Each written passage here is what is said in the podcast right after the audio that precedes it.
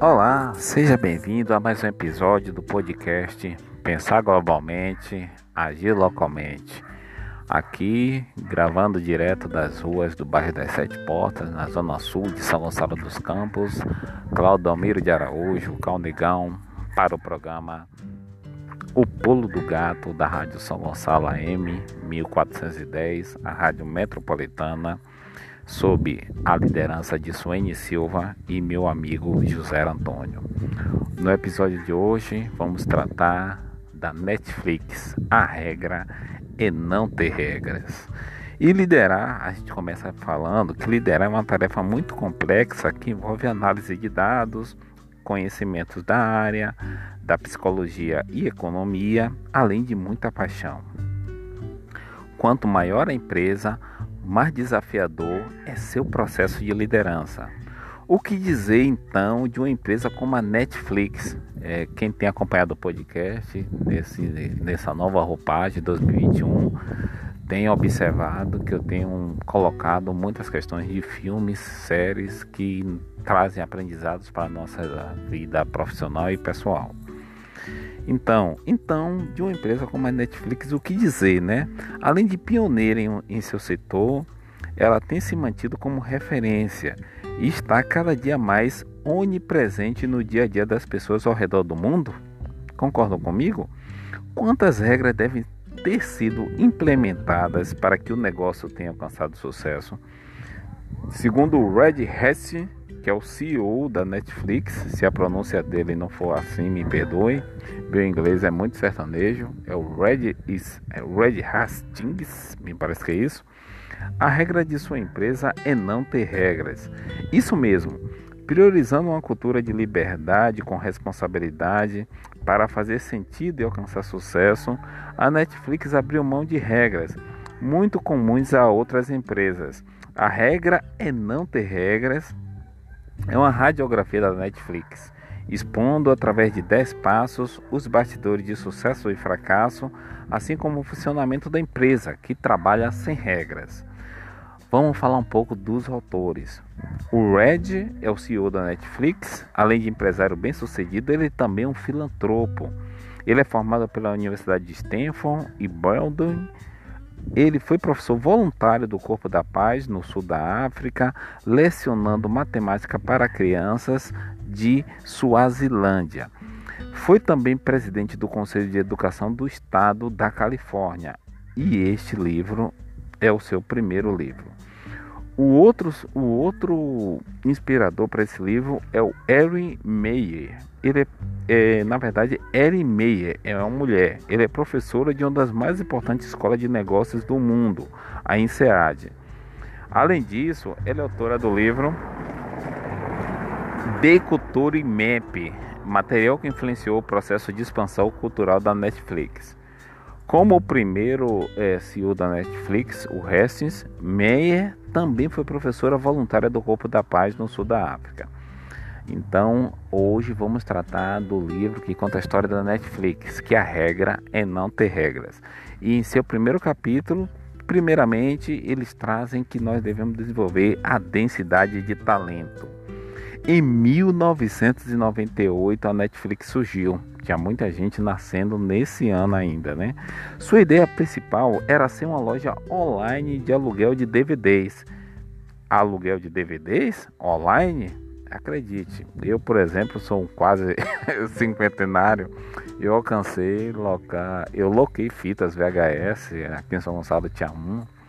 É, assim também como alcancei as fitas cassete, LPs, enfim, Pois é, sim, exatamente. Hoje, sabendo no que a Netflix se tornou e como alterou a cultura mundial do entretenimento, pensar que no início ela era só mais uma locadora de filmes é no mínimo curioso. No começo, a Netflix contava com 30 funcionários. No início de 2001, com o aumento de, eh, do número de assinantes para 400 mil, a quantidade de funcionários aumentou chegando à marca de 120. Porém, por volta do segundo trimestre daquele ano, um grande problema atingiu a todas as empresas que operavam online. A chamada primeira bolha da internet Foi uma crise que aconteceu na época, fez com que muitas empresas quebrassem e declarassem falência. No caso da Netflix, para manter o negócio funcionando, era necessário diminuir o tamanho da equipe de 120 para 80 funcionários. Isso significa que o Reed, né, que é um dos, um, um dos CEOs, né, um dos diretores da Netflix e sua equipe, deveriam demitir um terço de sua força de trabalho. Imaginem só. Esse CEO, Hastings, percebeu que precisaria demitir apenas os funcionários que tivessem menos talento ou que contribuísse pouco para o sucesso do grupo. Agindo desta forma, poderia manter as mentes mais criativas e colaborativas que não atrapalhavam o bom andamento da empresa e que poderiam fazer mais e melhor. Apesar de toda a tristeza geral que houve uma situação como esta, como desculpe, Apesar de toda a tristeza geral que uma situação como esta envolve, ficou claro que 70% da equipe trabalhava melhor do que anteriormente, acredite, né? com 100% de sua força. Eis a lição: quanto mais talentosa é a sua equipe, mais eficiente ela é. Como se sabe, todo funcionário é talentoso em alguma coisa. De forma geral, como as demissões, a Netflix perdeu sua força geral de talento. No entanto, a quantidade de talento por funcionário era maior. Essa é a chamada densidade de talento. Em outras palavras, a empresa selecionou apenas os funcionários mais talentosos para o que a empresa tinha em mente na época. E essa situação tem permanecido até hoje. Uma empresa com alta densidade de talento, meus amigos, minhas amigas, é uma empresa onde há muita procura de vagas. É a densidade de talentos que aumenta a produtividade. Por outro lado, se na equipe houver apenas um indivíduo com talento ou desempenho razoável, toda a produtividade cai. Veja o que o CEO Hastings da, da Netflix diz sobre o que acontece quando há um ou dois membros razoáveis em uma equipe de alto desempenho. Palavras dele: A energia dos gestores é minada, já que eles precisam estar focados nesses funcionários, né? Diminui o QI geral da equipe, força, força também a equipe a desenvolver maneiras para cooperar com eles ou até para driblá-los.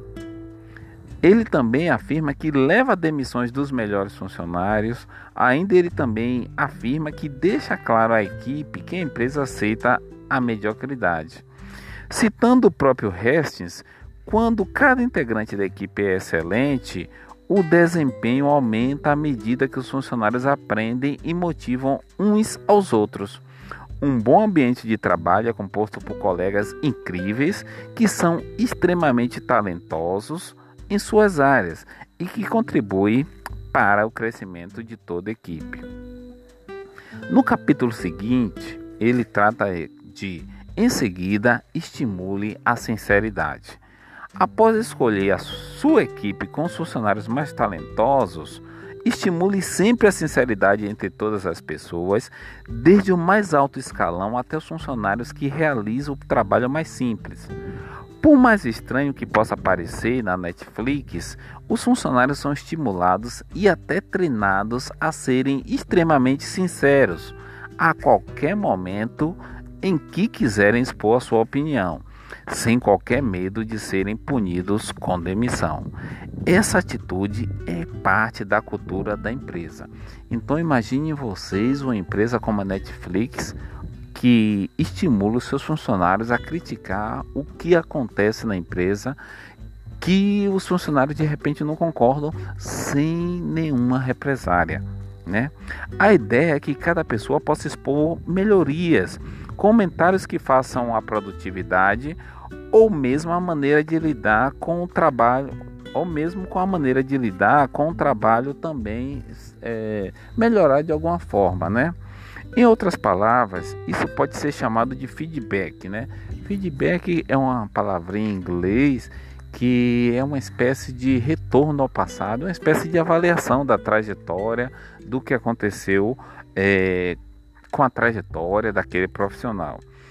Um exemplo é que o próprio CEO da empresa, o Reed Hastings, espera que cada funcionário possa avaliar seu trabalho através de bilhetes, cartas ou mesmo falando diretamente com ele, independente do local ou situação, seja uma reunião privativa ou em uma apresentação para uma plateia lotada.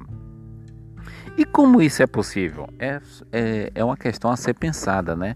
Imagine o diretor de uma empresa, o presidente de uma empresa, o gestor de um órgão da administração pública está disponível, né, para todos os membros daquela corporação. E como é ser possível? A gente pergunta, meus amigos, minhas amigas. Ampliando a questão, como isso pode ser benéfico para a produtividade da empresa? Assim como funcionários medíocres são problemas, não falar de maneira sincera é uma falta gravíssima, já que abre caminho para a falsidade e a bajulação. A gente percebe muito isso em administrações públicas, né, que são extremamente prejudiciais. No entanto, ser sincero é uma atitude que só funciona com funcionários talentosos, excelentes, que priorizem a harmonia no ambiente de trabalho e também a produtividade. Pessoas assim aprendem que uma crítica sincera nunca tem por desejo diminuir a outra pessoa, mas sim melhorá-la e aperfeiçoá-la. Por isso, esse tipo de atitude tem melhores resultados em equipes densamente talentosas. Para ter sucesso neste ponto, basta seguir a filosofia dos quatro A's, um resumo das lições sobre feedback, né? Ao dar um feedback, é preciso considerar seu intuito construtivo, o alvo a alcançar também ele deve se concentrar naquilo que pode ser melhorado em uma ação específica. E em muitas empresas, quando o gestor né, daquela equipe dá um feedback, geralmente apontando apenas o que o funcionário fez de errado. E por que não se antecipar ao erro desse, desse funcionário e de indicar o caminho que ele deve trilhar para melhorar a produtividade, mitigar, né, minimizar é, os erros ou as possibilidades de alguma ação que induza a um risco desnecessário. Então, quando receber um, um feedback, seja grato, agradeça, né? Finalmente, ao ouvir o feedback, o que é uma obrigação, há sempre duas ações possíveis: segui-lo ou não o que requer reflexão.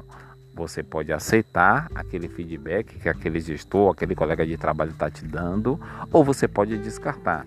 É como se alguém dissesse, Claudomiro, você pode apresentar melhores resultados no seu trabalho se você agir dessa forma. Talvez se você evitar é, fazer isso ou aquilo dessa forma, você possa conseguir apresentar melhores resultados. Eu posso ouvir, internalizar, aplicar ou eu posso descartar. Primeiro, escolhe-se a equipe mais talentosa possível, com os funcionários mais produtivos. Só então torna-se possível lidar com a sinceridade em todos os níveis. Meus amigos, é esse livro que conta a história da Netflix é um pouco denso, mas é, nós trazemos é, nesse podcast de hoje essa questão que é muito relevante para todos nós. Nós esperamos que eh, nós tenhamos, seja na, administração, seja na administração pública, seja na iniciativa privada, gestores que possam dar orientação, dar, dar feedback né, cada vez mais precisos para que a equipe possa evoluir. E a Netflix já nasceu assim. É, eu peço desculpas, tenho gravado esse, esse podcast literalmente da rua, que eu uso uma operadora que aqui é, em alguns pontos da, da cidade não pega muito bem. E peço desculpas sinceramente para os barulhos que é, durante a gravação do podcast é, podem ter ocorrido. Então, nesse episódio de hoje, nós aprendemos um pouco sobre a história da Netflix. É um breve resumo apenas para estimular as pessoas a quererem conhecer de fato como a Netflix surgiu. Mas a regra da Netflix é não ter regras. E nós aprendemos também um pouco sobre esse podcast, que para uma empresa se tornar cada vez mais uma empresa de alta performance, né, de alto desempenho, ela deve nivelar pelos melhores funcionários, mas sem desprezar os funcionários que estão com desempenho abaixo. Contudo, deve-se apresentar para esses funcionários um feedback, uma avaliação dos seus resultados até aquele momento. Minha amiga Suene Silva, meu amigo José Antônio, amigos e amigas ouvintes do programa O Pulo do Gato da Rádio São Gonçalo 1410 AM.